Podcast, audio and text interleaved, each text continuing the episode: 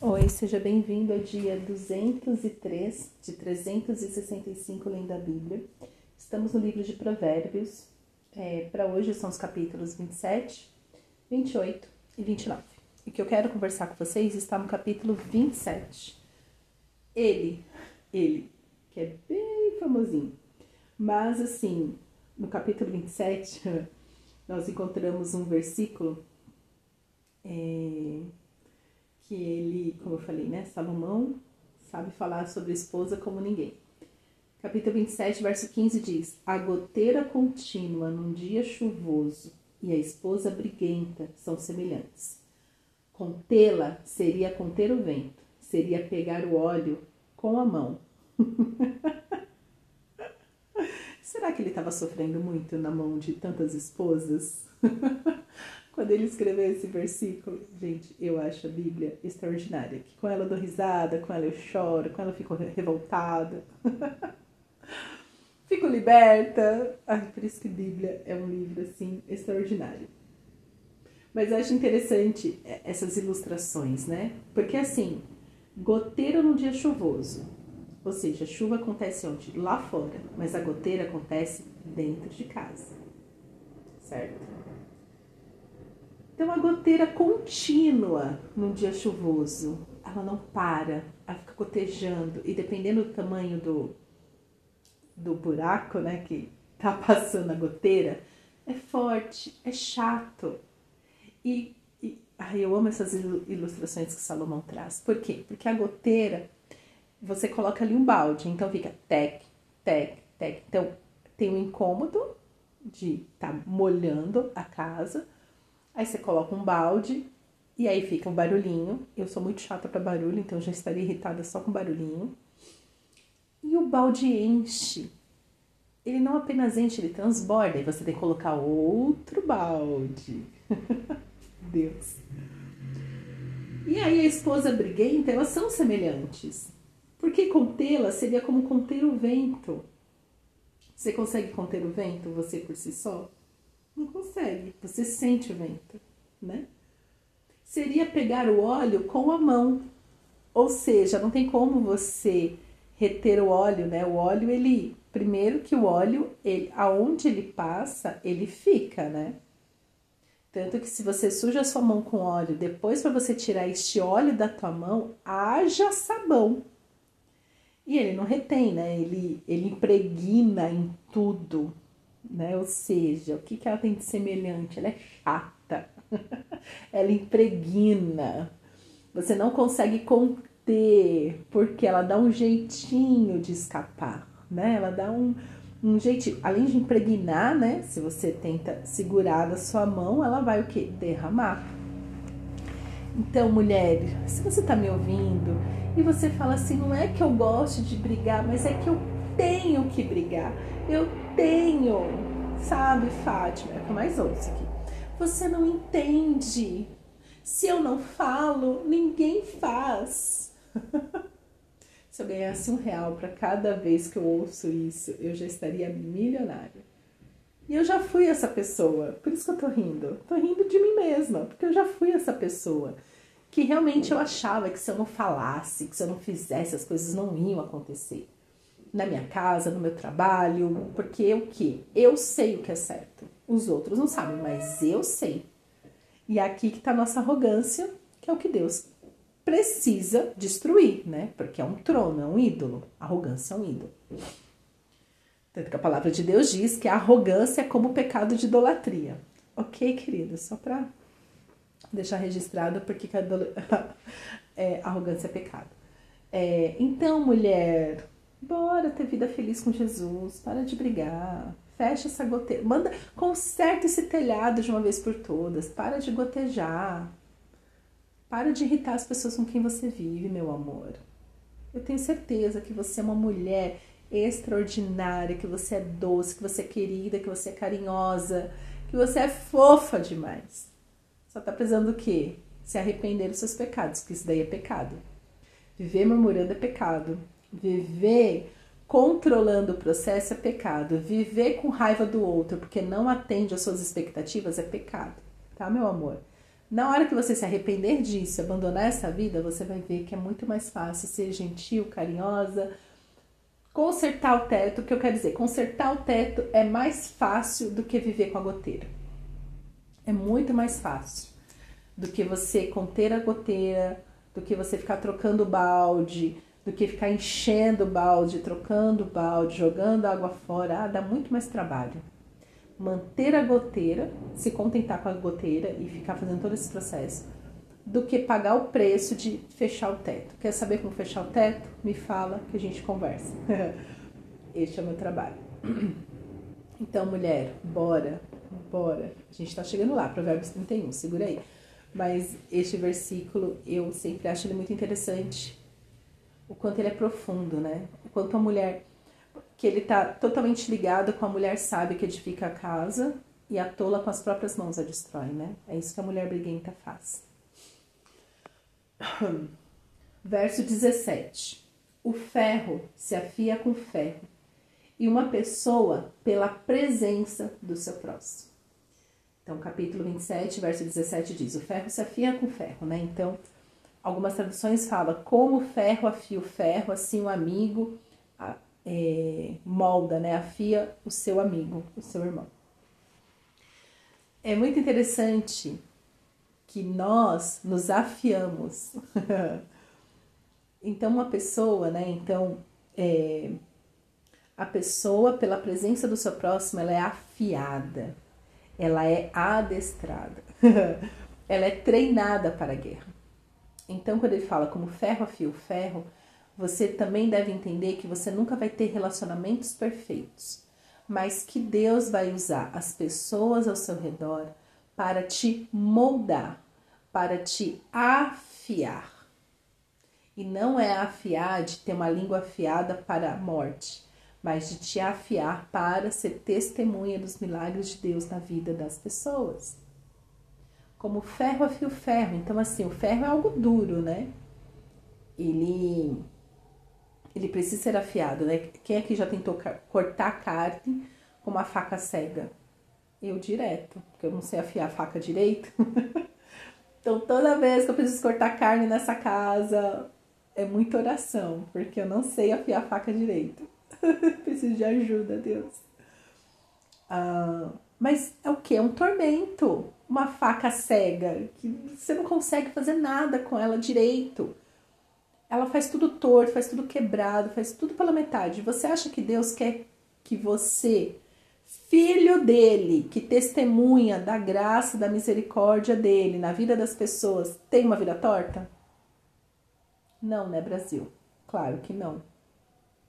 Por isso que ou você começa a entender que o trabalho que você tem, que a família que você tem, que os relacionamentos que você tem, que a igreja que você tem, está te moldando, está te afiando para que você cumpra o seu propósito. Qual é o propósito da faca? Cortar. Se ela não está cortando direito, temos um problema, né? Então, como ferro afia o ferro, assim uma pessoa pela presença do seu próximo. Então, quando você entende que os seus relacionamentos não são, não são para te destruir, mas sim para te moldar, você começa a ser mais solícito e mais aberto a mudanças. Não estou falando aqui de relacionamento tóxico, porque relacionamento tóxico ele não te leva a um lugar de amadurecimento, mas sim para um lugar de destruição. Por isso que em todos os seus relacionamentos, é, em todas as áreas da sua vida, profissional, familiar, igreja, amigo, nananã, precisa estar debaixo de oração. Senhor, essa situação, este relacionamento é para o meu amadurecimento no Senhor ou é para minha destruição? Se for para minha destruição, manda embora eu te entrego esse relacionamento. Mas se for para o meu amadurecimento, me faz ver o que o Senhor está trabalhando em mim. Faz essa oração que você vai ver que as coisas vão começar a andar mais rápido na sua vida do que você ficar remando contra a maré. Então, quando você submete a sua vida em oração e pedindo para o Senhor o discernimento, é, você vai ver que as coisas começam a melhorar. Porque muita coisa na sua vida dá errado porque você quer fazer as coisas, resolver as coisas sem consultar a Deus. Lembra? O coração do homem faz planos, mas a resposta vem do Senhor. É para tudo, meus amados, é para tudo. Desde o seu café da manhã até a cama que você dorme. Todos os relacionamentos que envolvem todas as áreas da sua vida. Então, por que, que não é relacionamento tóxico? Entra neste versículo, porque o relacionamento tóxico ele te destrói. Então, admitir relacionamento tóxico na sua vida não é ser bonzinho, é ser bobinho, um bobinho que não ora, um bobinho que ao invés de estar glorificando a Deus, está mais sofrendo aí na mão do inimigo. Entendeu? Então, eu quero te encorajar a ser afiado, mas seja afiado debaixo de oração. Porque eu, para que o propósito do Senhor se cumpra na sua vida, para que Deus possa te usar para o propósito que Ele te criou. E eu tenho certeza que Deus não te criou para você viver num relacionamento tóxico. Mas sim, Deus permite relacionamentos difíceis na sua vida para mostrar a dureza do seu coração, que precisa ser transformado em carne pela obra da cruz. Entendeu? Espero que sim. É. Ainda no capítulo 27, verso 19: Como a água reflete o rosto, assim o coração reflete o que a pessoa é. Ai, Deus, por onde começar este versículo? Ele é bem simples, né? Então, a água reflete o rosto, ou seja, o espelho reflete o seu rosto. Assim, o coração reflete o que a pessoa é. Ponto. Ele é simples neste nível. Por quê? Quando você entende que é simples assim, é o que a pessoa é. Tem gente que é maldosa, tem gente que é maldosa. E você, e como a gente está entupido de psicologia positiva, ah, você fica aí pensando, não, ai, fulano só é só é um mentiroso, mas é uma ótima pessoa. Gente, não cabe. Não cabe, tá? Tem gente que é maldosa. Por que, que eu falo isso? É, eu gosto de assistir, mas já faz um tempinho que eu não assisto, porque eu tenho que assistir em doses homeopáticas agora. Antes eu, antes eu maratonava. Agora eu assisto em doses homeopáticas. E graças a Deus já faz um tempinho que eu não assisto. É, eu gosto de assistir sobre criminologia. Crimes reais, o que aconteceu, como foi o julgamento e tal, tal, tal. Por quê? Porque eu gosto de estudar desenvolvimento humano eu gosto de estudar desenvolvimento, comportamento humano tal. E aí você vê que o mal é repetitivo. Aí uma vez eu vi o caso de um cara que ele tinha sido assassinado pela esposa em colaboração com a mãe dela. Ou seja, a esposa dele e a sogra dele mataram ele e forjaram um assalto. Isso, esse crime aconteceu aqui no Brasil, inclusive. E o que me chamou a atenção naquele caso específico desse senhor que todos falavam dele, inclusive os filhos dele falavam isso. Meu pai era ótimo. Os amigos dele falavam assim: ele era uma ótima pessoa. O único problema dele é que ele era mulherengo. Ou seja, ele vivia atrás de um rabo de saia, ele vivia se envolvendo com uma com outra. Ele era um adúltero.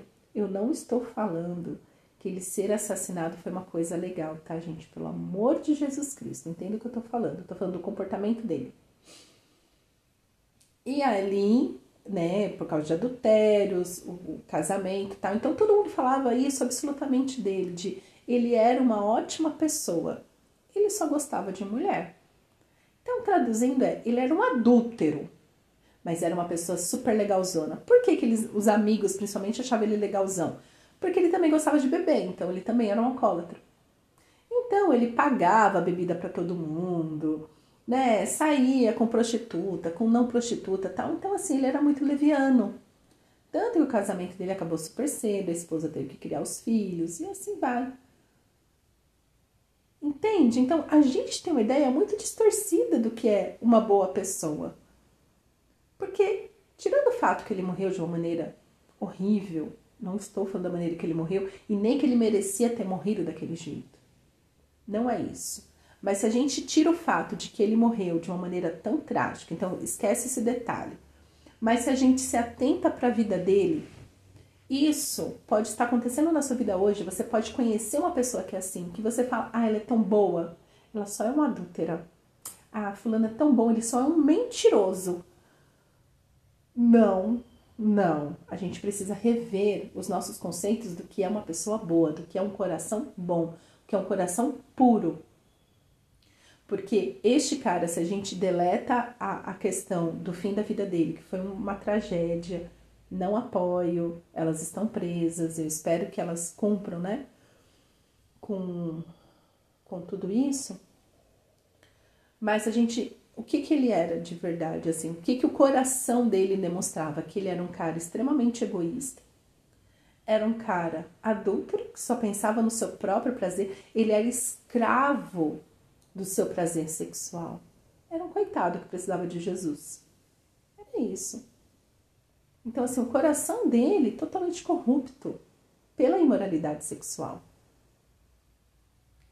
Então, gente, a gente tem que começar a dar o nome que as coisas têm. Né? Conheço uma pessoa que, cara, mente, mente, mente, ele mente. Toda hora ele inventa uma história, ele vive no mundo de fantasia, porque essa é uma pessoa mentirosa. Ele cria o seu próprio mundo de fantasia. Ele é muito mentiroso. E as pessoas olham, eu tenho asco, né? Não, não consigo conviver com ele. Mas as pessoas que convivem falam o que dele? Ah, ele é tão bom, só gosta de mentir. Gente, não é melhor inverter a ordem? Ele é um mentiroso que quer nos convencer de que ele é bom. Essa é a ordem dos fatos. Ele é um mentiroso que quer, com, seu, com a sua bajulação, nos convencer de que ele é bom. Mas não, o que, que as pessoas, né, por serem bajuladoras e gostarem da bajulação dele, falam o quê?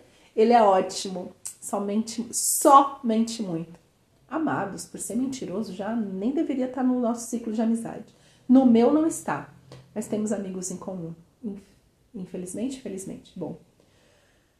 Entendeu? Então, Pense nisso. O coração revela quem a pessoa realmente é. É simples assim. Dê o nome que as coisas têm. Você vai ver que você passar neste filtro, você mesmo, que tá aí se achando, ai, ai, não, ai, eu sou ótimo. Meu único problema é que eu roubo.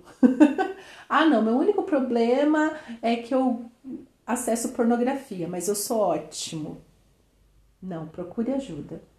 Procure ajuda porque isso revela quem você realmente é. Quer dizer, como você é hoje, mas Jesus quer te transformar à imagem e semelhança do Pai. Isso não combina com Deus, isso não combina com Jesus. E bora que eu te ajudo. Amém? Pai, obrigada pela tua palavra, que tanto nos ensina. Eu quero te pedir, Senhor, para o Senhor iluminar o nosso coração com a tua verdade que o nosso coração seja encontrado íntegro e puro diante de Ti. E que essa integridade, ó Pai, venha ser uma luz para as pessoas ao nosso redor conhecerem, reconhecerem Jesus nas nossas vidas. Nos constrange, Senhor, na nossa pequenez, nos nossos pecados, para que então possamos ter uma vida que realmente glorifica o Teu nome é o que te pedimos, Senhor, em nome de Jesus. Amém.